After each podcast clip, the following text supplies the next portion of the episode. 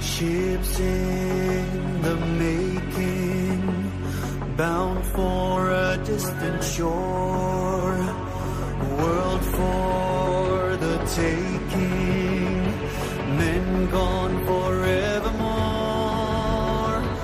boarding and setting. Sexto Continente. Dirigido por el obispo de San Sebastián, Monseñor José Ignacio Monilla.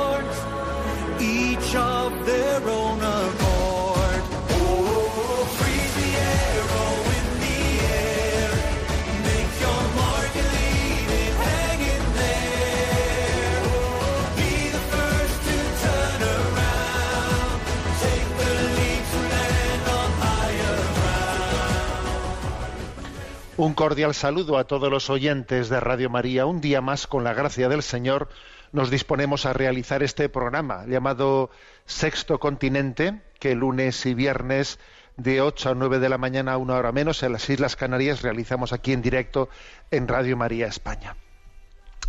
Estos últimos días, esta semana, ha corrido, se ha extendido por redes sociales eh, con mucha profusión unas palabras que Monseñor Reitz, obispo de Alcalá de Henares, pronunciaba el domingo pasado en su homilía. Y las palabras eran muy breves, muy incisivas, hacía referencia a una vuelta de los bárbaros. Que vuelven los bárbaros. ¿eh? Era una palabra, obviamente, que lo que quería era eh, suscitar en nosotros capacidad crítica ante los acontecimientos que a nivel mundial han acontecido como una reacción absolutamente desequilibrada de determinados episodios con tintes racistas eh, acontecidos en Estados Unidos. Entonces la reacción es una reacción ideológica, bueno, pues que ha pasado pues por episodios como el de retirar la imagen de Isabel la Católica o derribar la, la imagen de Fray Junipero Serra. Bueno, mm, ha sido especialmente, digamos, incisiva, yo diría luminosa, eh, esta mm, reflexión de Monseñor Reis, que son dos minutos y vamos a escucharla en este momento. Que retiren la imagen de Isabel la Católica del Capitolio en Washington, que derriben la estatua de Fray Junípero Serra. Significa que los bárbaros han vuelto. No podemos calificar el hecho simplemente de ignorancia, pero detrás de los ignorantes están los bárbaros de verdad. Esto no son más que signos. Síntomas hay muchísimos en todo Occidente que estamos viviendo una crisis profunda de la verdad. En el fondo es una crisis de la inteligencia que no se atreve a buscar la verdad. ¿Y qué queda de la persona? ¿Qué queda de la grandeza del matrimonio, del bien social de la familia? ¿Qué queda de lo que significa construir la paz social desde la justicia para que crezcamos como nación? No lo sé. Pero al menos debemos preguntárnoslo. Y por eso no temáis. Y no temáis a aquellos que os pueden dañar en el cuerpo simplemente. Hoy la violencia física continúa, pero hay otra violencia más insidiosa, que es condenar al profeta a la muerte civil, es ridiculizar su mensaje, es hacerlo banal. Y esto es lo que estos medios de comunicación constantes están haciendo con todos aquellos que se atreven a romper con lo políticamente correcto. Pero lo políticamente correcto es lo propio, como veis, de las cosas que están pasando, no solo en Estados Unidos, sino también aquí en España, puede ser la vuelta de los bárbaros. Temed a los que pueden arruinar vuestra alma. ¿Y cómo se arruina el alma? Con leyes educativas sesgadas ideológicamente que enseñan a nuestros niños todo menos lo que es la vocación en las virtudes para ganar la libertad y la dignidad de la vida humana naciente, terminal y en todos los estadios de la vida. Es de hipócritas lo que está pasando. Los mismos que se enzarzan con los mayores que han muerto en las residencias están preparando la ley de eutanasia. Los mismos son los que han favorecido la destrucción de la vida naciente en el seno de las madres. Los mismos que están promoviendo leyes para la ignorancia. Y por eso no podemos callar.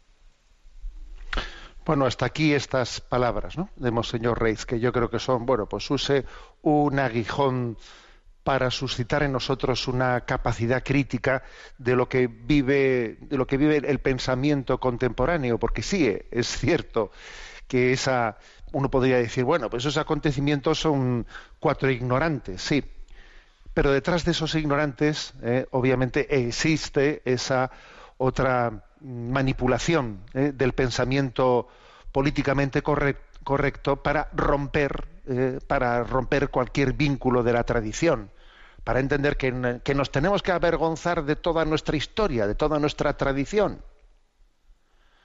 Es como si se pretendiese constituir ¿no? pues un nuevo orden mundial que no tenga ningún tipo de raíz, de raíz cristiana. ¿Eh? ningún tipo. Para eso la ignorancia, obviamente, la ignorancia de la historia y la manipulación de la historia es muy importante. ¿eh?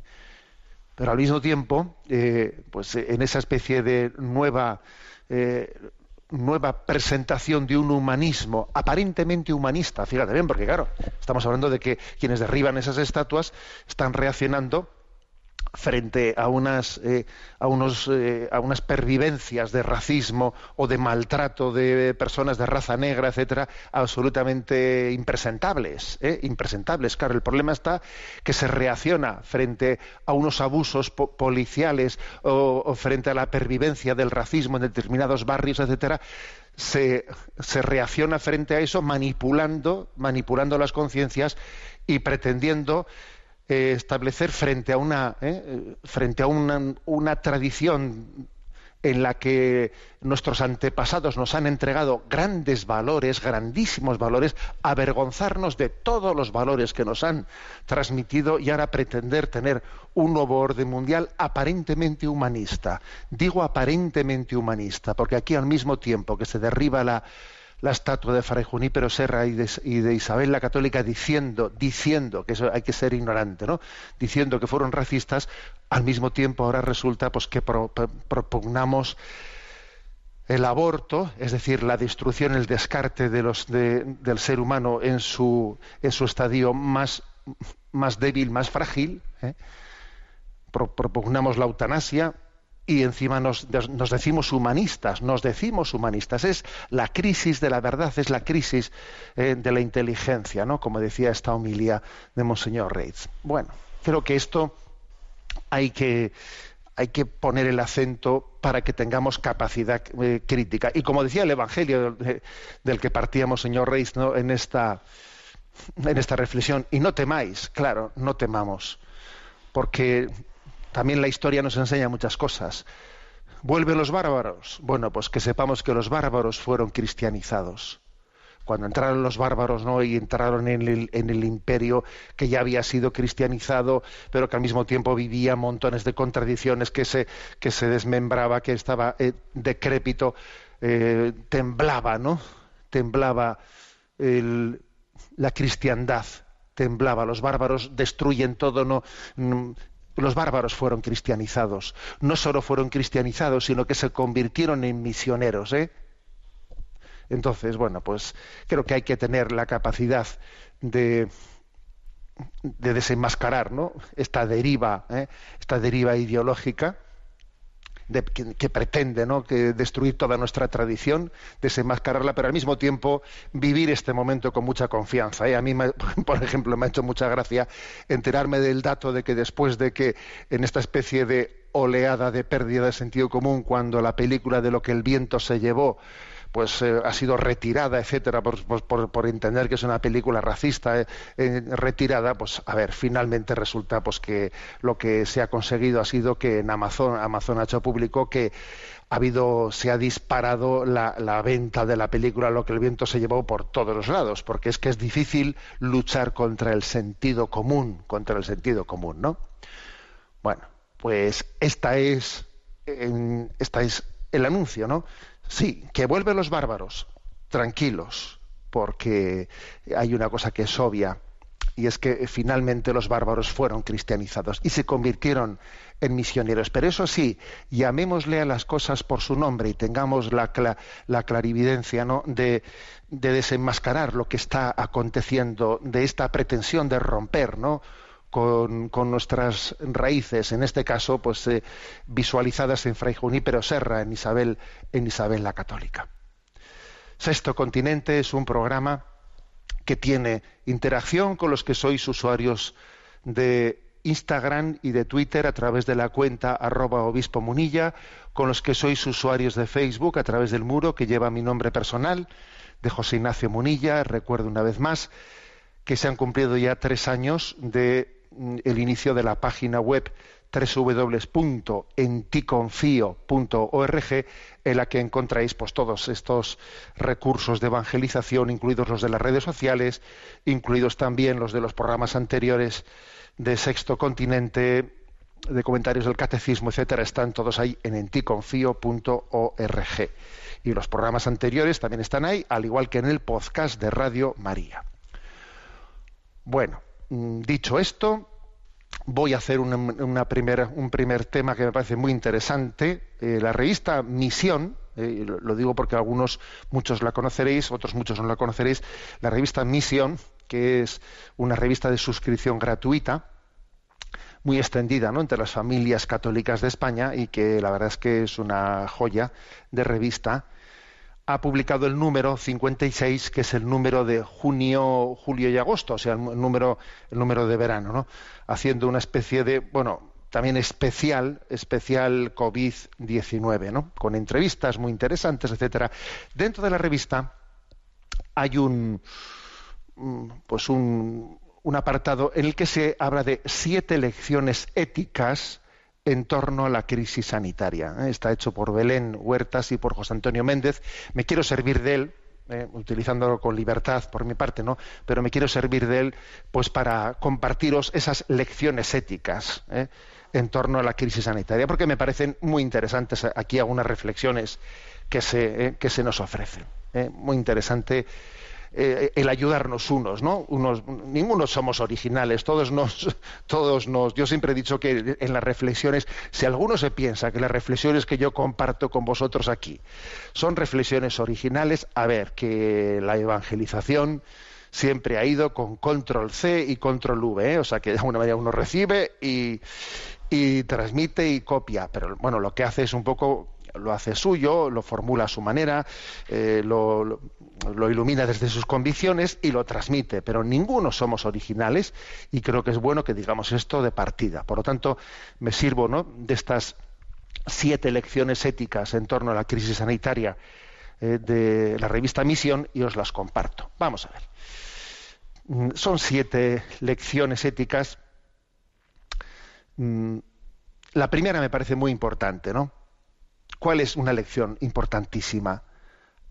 A ver, que cuidar nos hace felices, o sea, servir, servir nos hace felices. Eso que hemos visto, ¿no?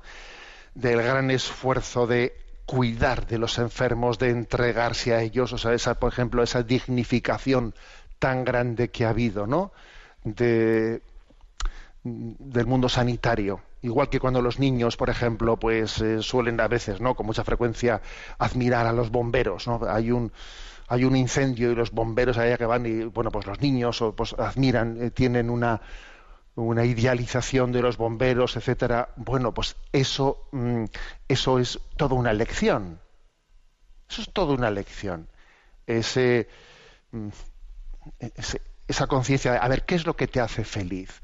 Lo que te hace feliz es, es mm, cuidar, asistir, servir ¿eh? a quien está en ese momento máximo de la crisis, ¿no? Al que está en el ojo del huracán, servir.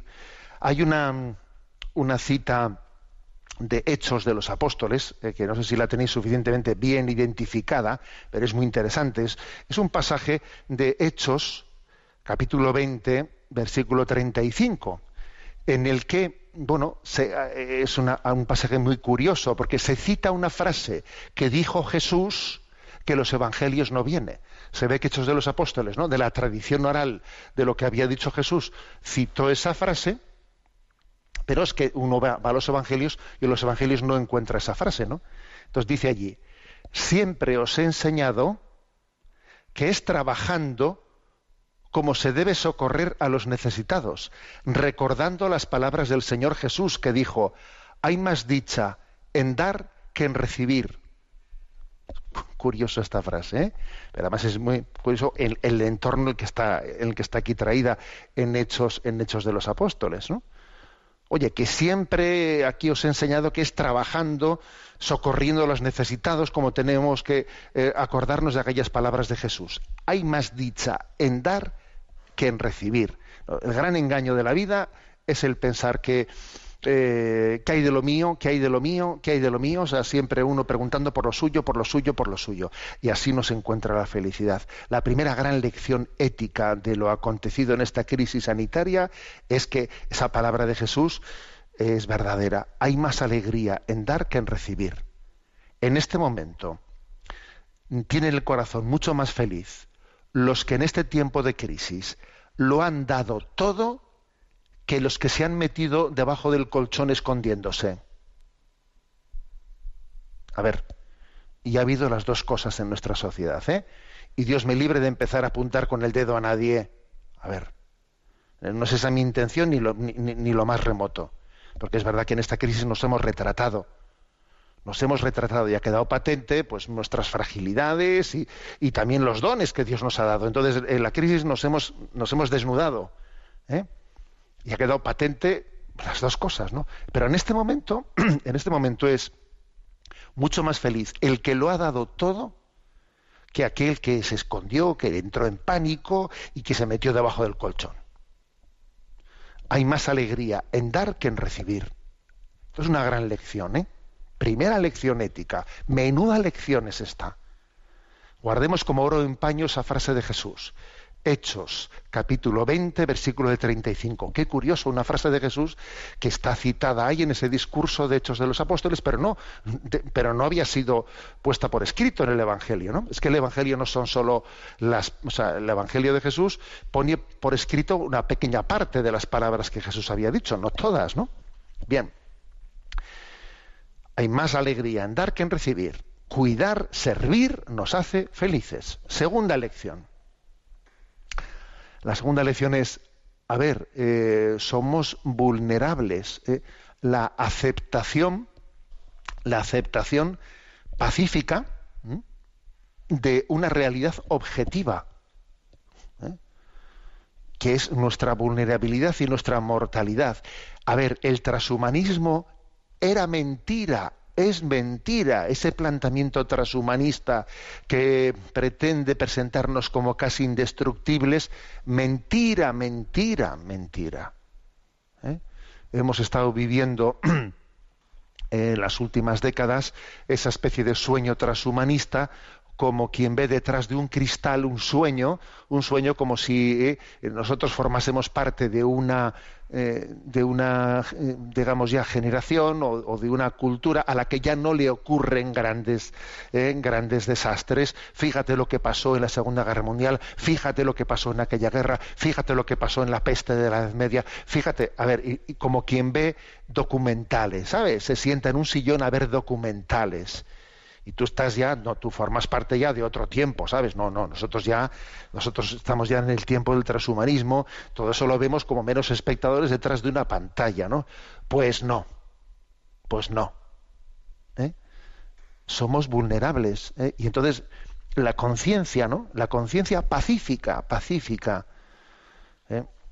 sin pánico, de que, como dicen los cartujos, ¿no? Morir tenemos, ya lo sabemos. No sé si sabéis que, la orden de los cartujos, que es una orden milenaria, ¿no? fundada por San Bruno, uno de, eh, pues uno de esos, de esos secretos, ¿no?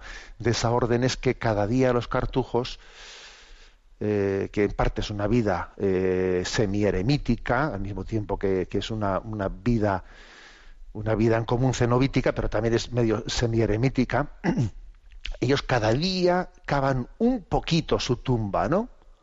cavan su propia tumba un poco cada día y después dicen morir tenemos ya lo sabemos donde serán enterrados en esa tumba que cada día uno cava un poquito quita uno eh, un poquito más la va, va- va haciendo hueco va haciendo hueco donde será enterrado por cierto los cartujos sin caja. Será enterrado allí con un hábito blanco allí será depositado no cada día uno va labrando un poco su tumba y cada vez que la labra termina con una oración que dice morir tenemos ya lo sabemos a ver eso es una sabiduría cristiana. Yo creo que otra gran lección ética es esta. Fíjate los cartujos ya lo sabían eh Morir tenemos, ya lo sabemos. Aceptación pacífica sin pánico de una realidad objetiva. No somos indestructibles. El, el transhumanismo era, es un timo, un timo que te está alejando de la realidad. ¿Mm? Tercera lección ética. A ver, los mayores son nuestro gran tesoro, son nuestro gran tesoro de la cultura.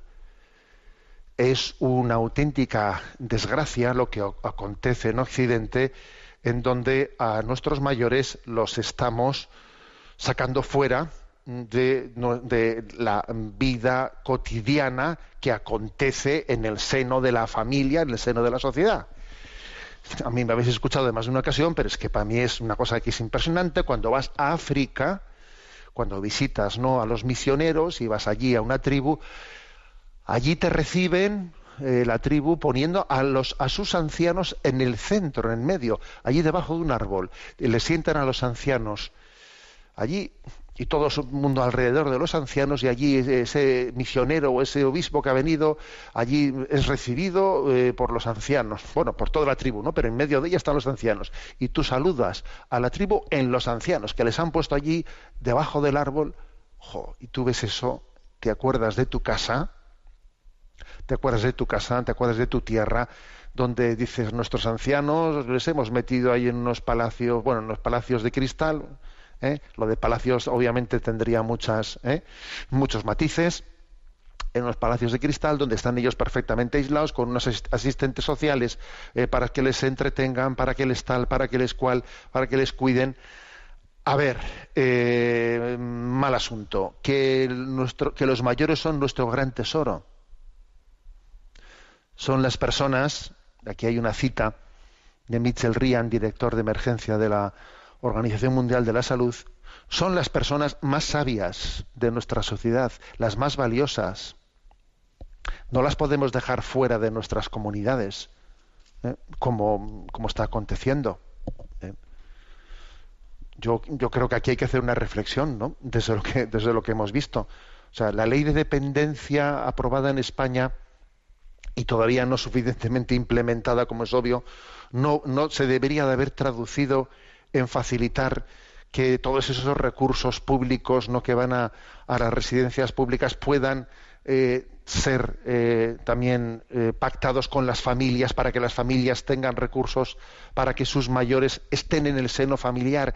Y así la tradición todo ese, todo ese, ese pozo de sabiduría de transmisión de valores esté aconteciendo en el seno en, dentro dentro de la familia y dentro de esa tra- tra- transmisión de tradición o había que sacar fuera sa- sacar fuera de la familia y de la sociedad y casi apartarlo de, a, a un- dentro de una, eh, como he dicho, de un palacio de cristal a, ese tesoro de la sociedad. A ver, los mayores son nuestro gran tesoro. Y, y hemos cometido errores muy grandes, ¿no? En este, en este tiempo, en estos años de, construir un poco al margen de, sus valores. Yo envié en estos tiempos a redes sociales, en ese momento en que estábamos percatándonos ¿no? de lo que estaba pasando en las redes, en las, en las residencias de los mayores, envié un, mensaje a redes que tuvo un eco tan fortísimo y yo dije, uy, este eco ha sido más grande de lo normal, ¿no? ¿Y por qué, por qué, por qué ha podido ser? Y entendí por qué, porque digamos en redes sociales esto se ha leído desde esta conciencia de que estamos viendo a los ancianos, a nuestro gran tesoro, eh, apartados de la sociedad en, en- muchas residencias. ¿eh? Entonces, ¿cuál era el mensaje? Era un mensaje de Chesterton, ¿no? ¿Cómo no? Un mensaje de Chesterton que, que decía, ¿no? Que muchos padres han estado tan preocupados, tan preocupados, ¿no? De transmitir a sus hijos lo que ellos no tuvieron, que se han olvidado de transmitirles lo que ellos sí tuvieron. A ver, es que quizás no, no- nos hemos dado cuenta de esto, ¿no? Es que, a ver, uno, di- uno dice, yo quiero darte a ti lo que, lo que a mí no me dieron. Tú, sobre todo, primero transmite lo que a ti sí te dieron. ¿Eh? A ver, empieza por ahí. A ver si lo mejoras luego. Pero primero comienza por, ti- por transmitir lo que a ti sí te dieron. Dice Chesterton, ¿no? muchos padres están han estado tan preocupados de transmitir a sus hijos lo que a ellos no les dieron, que se han olvidado de transmitir lo que a ellos sí les dieron. Oye, vamos a ir de nuevo a nuestros abuelos y vamos a ver y, vamos a, descubrir un montón de tesoros que, se, que, el riesgo de que se pierdan, de que se pierdan, de que no se transmitan, de que no se transmitan, de que se interrumpa, ¿no? Se interrumpa esa cadena, claro, así luego no va a venir que, te derriban la estatua de Isabel la Católica y Fray Juní, pero claro, porque estamos rompiendo con nuestra, eh, con, con esa cadena de transmisión de nuestra tradición. Los mayores son nuestra, nuestro gran tesoro. Esa es la tercera reflexión ética ¿no? en torno a esta crisis sanitaria.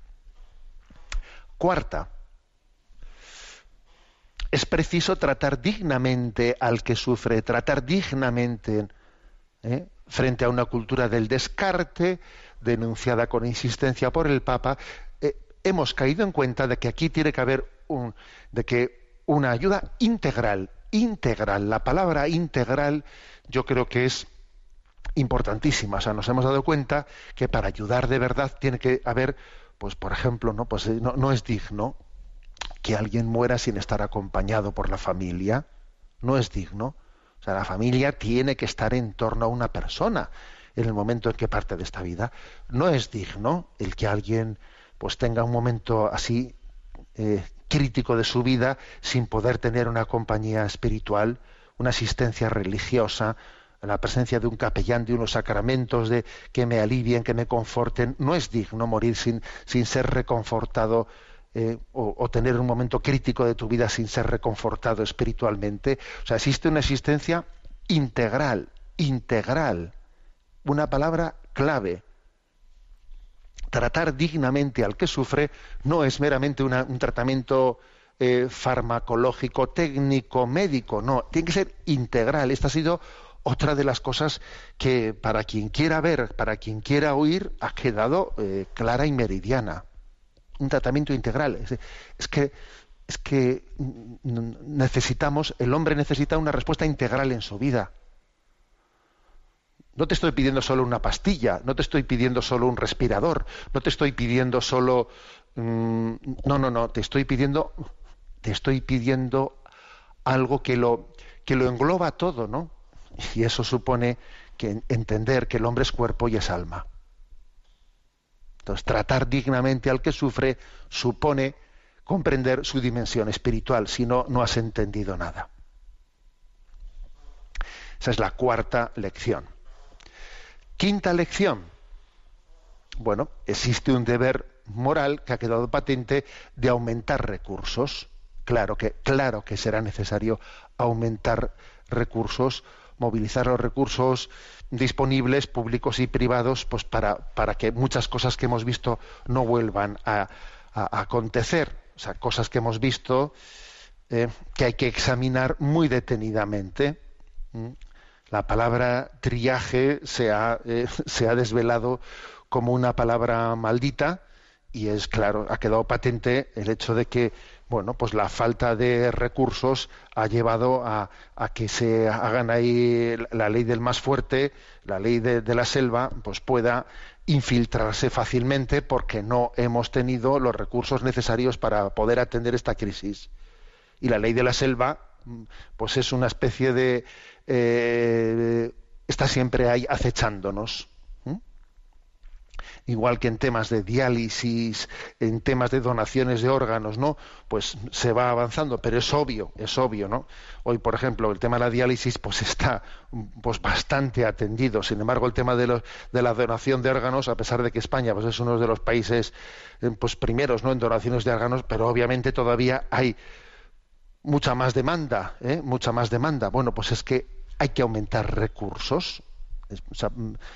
Hay que aumentarlos, está claro. Uno tiene que, si yo apuesto, ¿no? Pues por, la persona humana, por la persona humana, obviamente se tiene que derivar también en una política de liberar recursos para esas que entiendo que son mis prioridades. Esa es la quinta lección ética, ¿no? También en los presupuestos económicos se, están traduciendo dónde están mis principios. ¿eh? mis principios tienen que traducirse en los presupuestos, sino dónde están esos principios. Y por último, que voy a unir la sexta y la séptima, eh, pues este eh, en esta revista, en este número de la revista Misión, se habla de siete lecciones éticas. Bueno, yo creo que la sexta y la séptima son integrables, ¿no? Son integrables tal y como están aquí presentadas. La complejidad no es excusa para deshumanizarse la ciencia necesita a las humanidades. Bueno, pues yo creo que podemos decir esto por encima de todo. A ver, eh, mm, la ciencia necesita a las humanidades. ¿eh? Es, una gran lección. ¿eh? Aquí hay una referencia a unas palabras de Monseñor Mazuelos, obispo de Jerez, que es uno de los obispos que también son médicos ¿no? en la Conferencia Episcopal Española, y decía él ¿no? que, bueno, pues que, que la universidad pues igual no entendía que se les exigiesen estudiar humanidades, ¿no? Jolín, ¿por qué me meten asignaturas de humanidades? Que yo no me he metido aquí en humanidades, que yo, eh, pues yo soy de ciencias, ¿no? A ver, es, es importantísima la cultura de las humanidades. ¿eh? Eso de que yo soy de ciencias, a mí que no me metan, es que no existe, ¿no? No, no, no existe eh, la posibilidad de, de poder abordar el problema de la vida sin las humanidades. Ha sido una de las desgracias de las desgracias el recurso supuestamente no a las razones de tipo em, técnico técnico para que yo yo es que no me meto en cuestiones filosóficas éticas. Yo a mí me toca eh, pues gestionar cuestiones técnicas no y entonces eso que eso se acabe convirtiendo ¿eh? en una especie de refugio donde el humanismo no entre. No, la ciencia necesita de las humanidades. Ciencia sin conciencia es la tumba de la humanidad. ¿eh? Entonces, la, entonces la, misma reflexión ética tiene que estar presente en los matemáticos. A ver, los matemáticos necesitan ética. Los físicos, los químicos necesitan ética, necesitan asignaturas de humanidades. Bueno, pero está los informáticos que sí, que sí. O sea, no existe ninguna, eh, digamos, ningún sector, ninguna especialidad que no tenga que tener también no tenga que estar perfectamente integrado ¿no? en esa visión humanizadora. La ciencia necesita de las humanidades también el informático, también el químico, también, también el bombero, también el médico, también el, el investigador, también todos, ¿no? La ciencia necesita de las humanidades. Bueno, pues he aquí estas lecciones éticas comentadas pues con mucha libertad por mi parte y agradezco eh, pues a quienes en la, revista de Misión nos han dado pues este punto de partida ¿no? para poderlo comentar aquí con la audiencia de, Radio María. Bueno, estamos, eh, estamos eh, culminando este mes del Sagrado Corazón de Jesús. sé que aquí en Radio María también pues, se, se están desglosando las letanías del corazón de Jesús es, una, es un gozo, ¿no? El podernos empapar, ¿eh? empapar de lo que supone ese, ese gran anuncio del amor de Dios al mundo. Escuchamos esta canción que nos va a ayudar a, ¿eh? vivir el amor del corazón de Cristo de Marcela eh, Gandara. Supe que me amabas.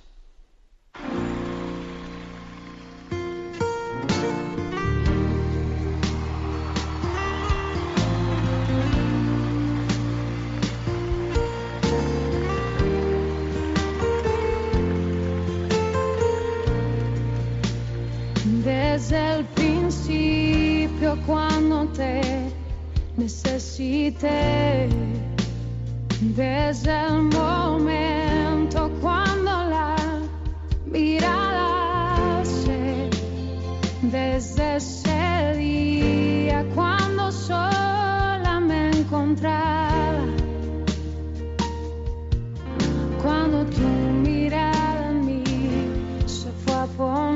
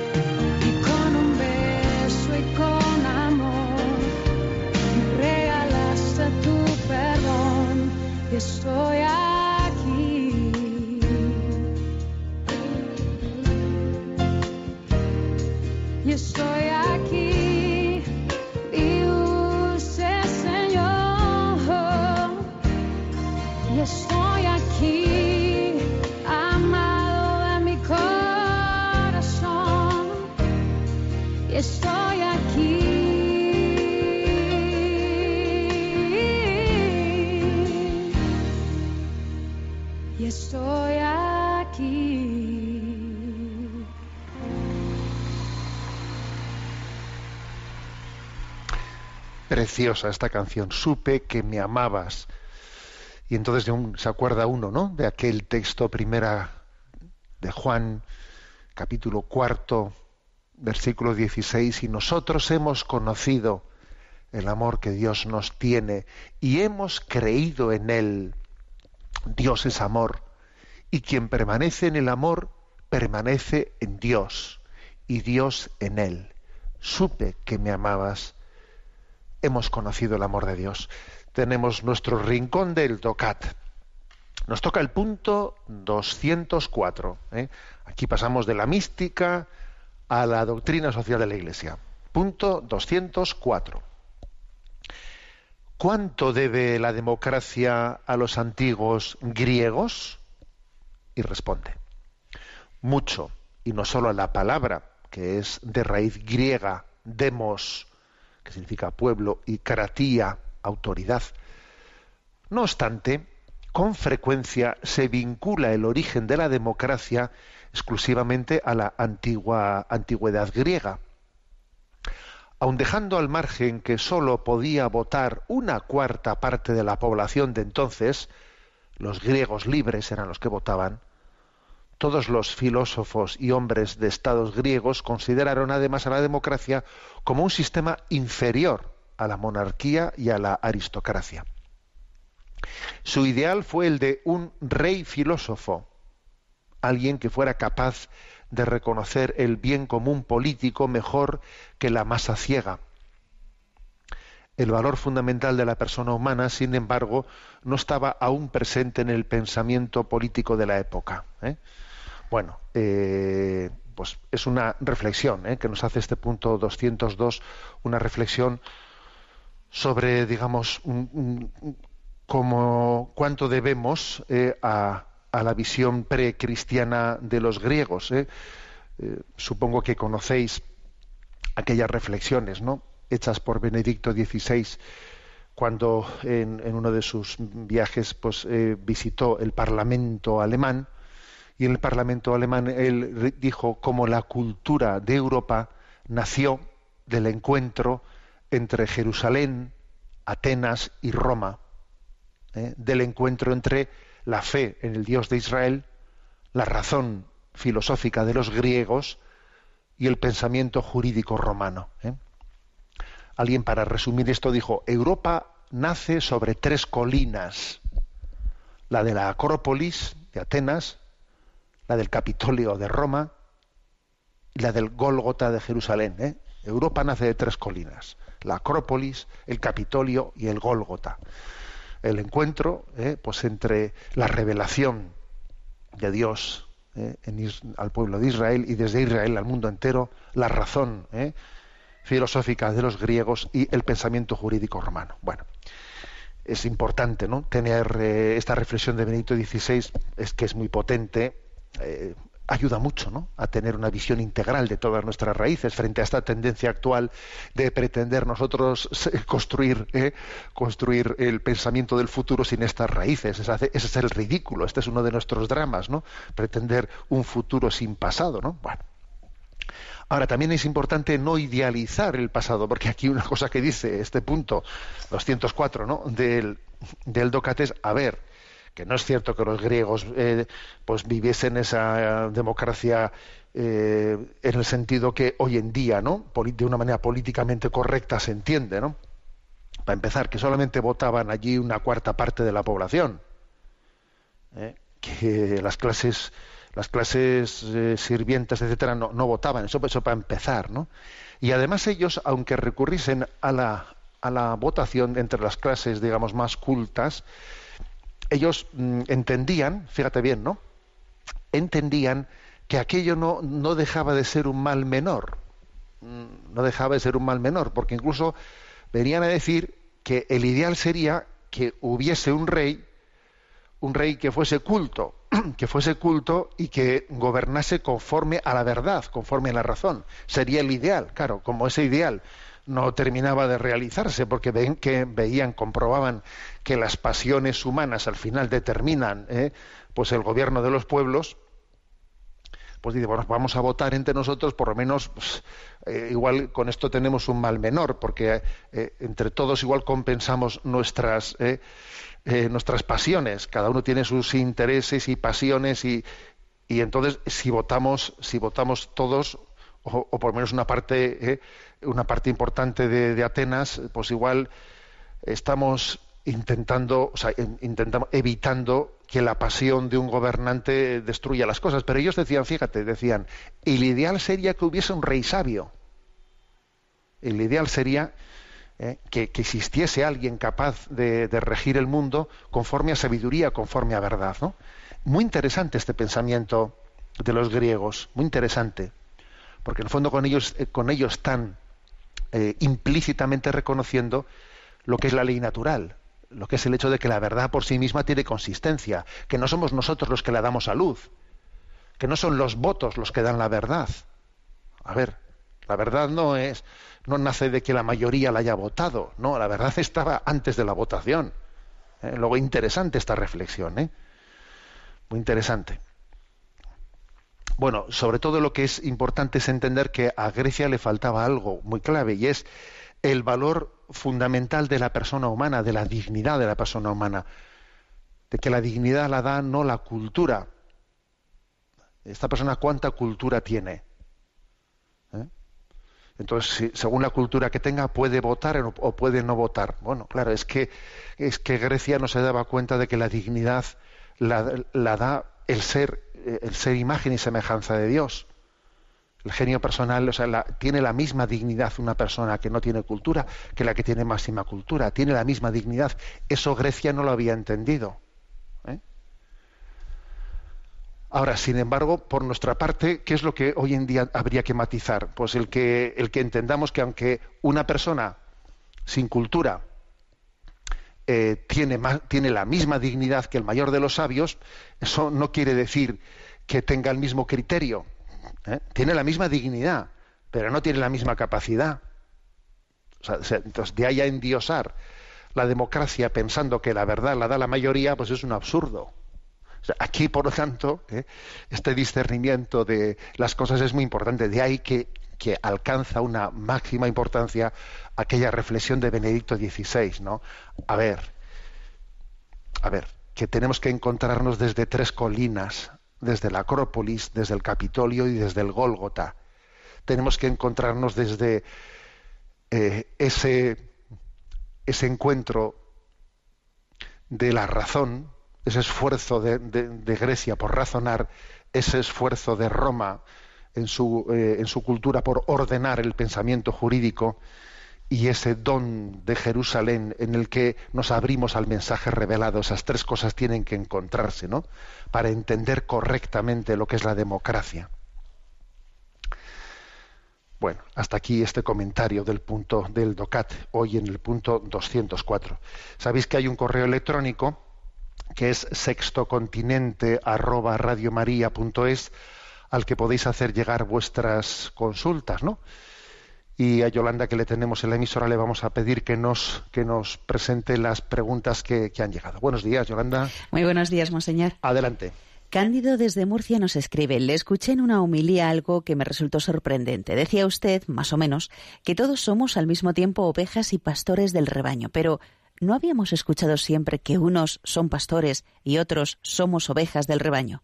¿Es que no está definida esta función, lo de ser pastor y ovejas, según las distintas vocaciones? Bueno, pues sí, eh, sí, y al mismo tiempo es verdad también lo que yo dije en aquella homilía. ¿eh? O sea, mm, es verdad que algunas vocaciones, por ejemplo, eh, ser obispo, inmediatamente se habla de, se le identifica con la función de ser pastor del rebaño, ser pastor del rebaño. Pero no olvidemos que esa función que hacemos la hacemos eh, sacramentalmente representando a Jesucristo. Él es el verdadero pastor, Él es el único pastor. Nosotros somos un reflejo del pastoreo de Jesucristo. Esto es muy importante. O sea, nosotros no agotamos a la hora de reflejar ¿no?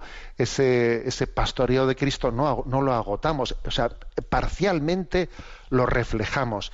Y, y además, no estamos exentos, eh, no estamos exentos de que al mismo tiempo para poder verdaderamente ser instrumento de Cristo que refleje su pastoreo, como yo no lo puedo reflejar plenamente, plenamente, pues tengo que ser muy consciente de mis debilidades y, de, mis limitaciones.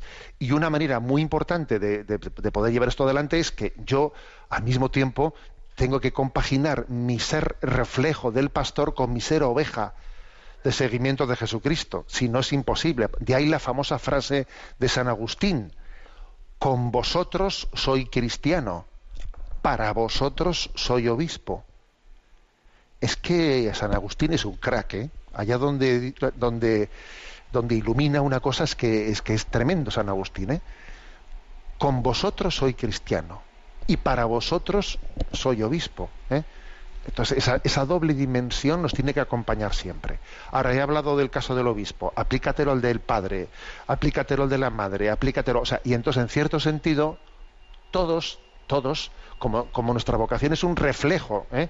recibido, una participación del don de Jesucristo, todos tenemos que compaginar en distintas formas y ese ser oveja y ese ser pastor del rebaño. Y se dice, no, no, a mí, lo, a mí lo de pastor no me toca, porque yo, yo del montón, yo del montón, sí, sí, ya, y te, vienen, y te vienen las obras de misericordia y te dicen, da buen consejo al que necesita, corrige al que yerra, es decir, ejerce, ejerce también de pastor con tu hermano. No, no, a mí eso no me toca. No, claro que te toca. ¿Dónde está tu hermano? Oye, ¿dónde está tu hermano? Dios te pregunta por tu hermano. Tienes también que hacer de pastor de él. O sea que no nos podemos escaquear de ninguna de las dos vocaciones, ¿no? De ser pastor y rebaño al mismo tiempo, pastor y oveja de ese rebaño de Cristo. Adelante con la siguiente pregunta. Una oyente llamada José eh, nos plantea, bueno, eh, me gustaría preguntarle qué sucedería si en un futuro se descubriera vida inteligente diferente al ser humano. ¿Se ha pronunciado la Iglesia sobre este tema? Muchas gracias y un saludo. Bueno, vamos a ver. Eh, para empezar, ya existe vida inteligente eh, diferente al ser humano. ¿eh? Los ángeles, los ángeles son vida inteligente y no son seres humanos. Bueno, bueno, o sea que también comencemos por decir que si existiese vida inteligente, ya existe.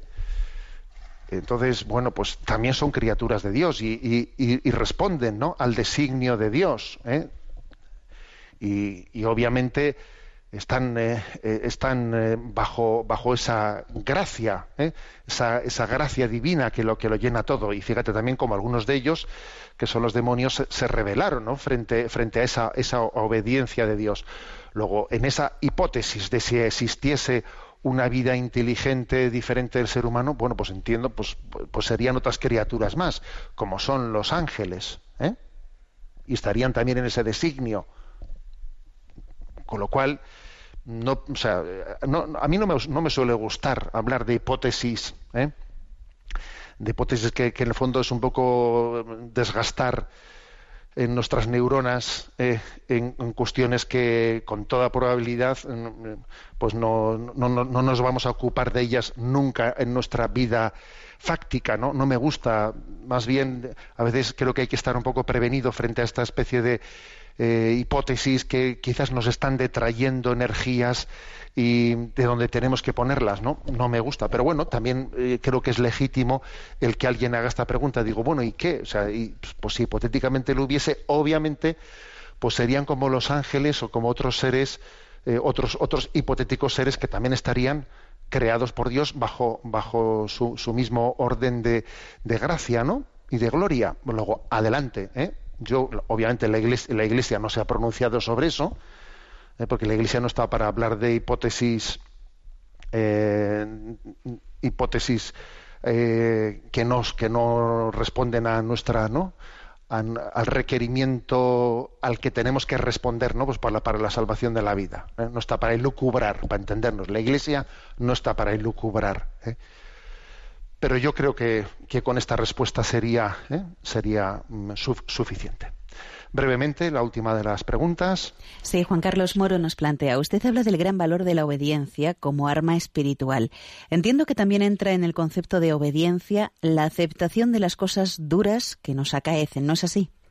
Sí, sí, y me parece que es muy importante. Es decir, la obediencia, la obediencia se manifiesta de una manera mucho más real, mucho más real, cuando lo que nos toca es aceptar que cuando estamos eligiendo, cuando me toca a mí elegir, ¿eh? siempre tengo un grado de, de, inseguridad mayor sobre cómo ser fiel a la obediencia. Quiero discernir, pero obedeciendo ¿no? a lo que Dios me ilumina. Bueno, pues obviamente hay que hacerlo con humildad, con temblor y temor, pidiendo los dones necesarios para, para acertar con la eh, voluntad de Dios, con lo que Dios quiere. ¿no? Ahora, cuando se trata de aceptar algo que me ha sido dado, que no tengo, ¿eh? o sea, que es que no tengo que ser yo el que tome la decisión, sino que la decisión me ha sido da, da, ¿eh? imagínate un diagnóstico clínico un cambio de destino, un no sé qué. A ver, eh, vamos a ver, señores, que la voluntad de Dios es, es clara, la voluntad de Dios es que ese diagnóstico, a ver, asúmelo, abrázalo. ¿eh? abrázalo y, además no, no, te, no te estés resistiendo frente, a él. Obviamente habrá que poner todos los medios que, haya- que poner, eh, pues claro que Dios quiere que pongas todos los medios, pero quiere que, que comiences haciendo un acto de obediencia que consiste en lo acepto, lo acepto, ¿eh?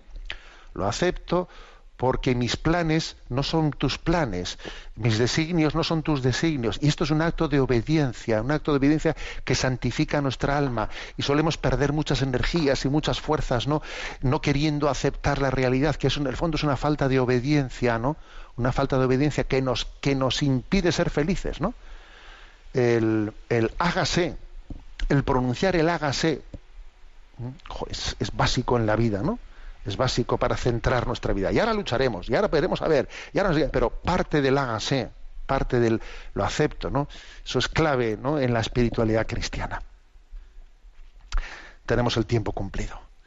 La bendición de Dios Todopoderoso, Padre, Hijo y Espíritu Santo descienda sobre vosotros. Alabado sea Jesucristo.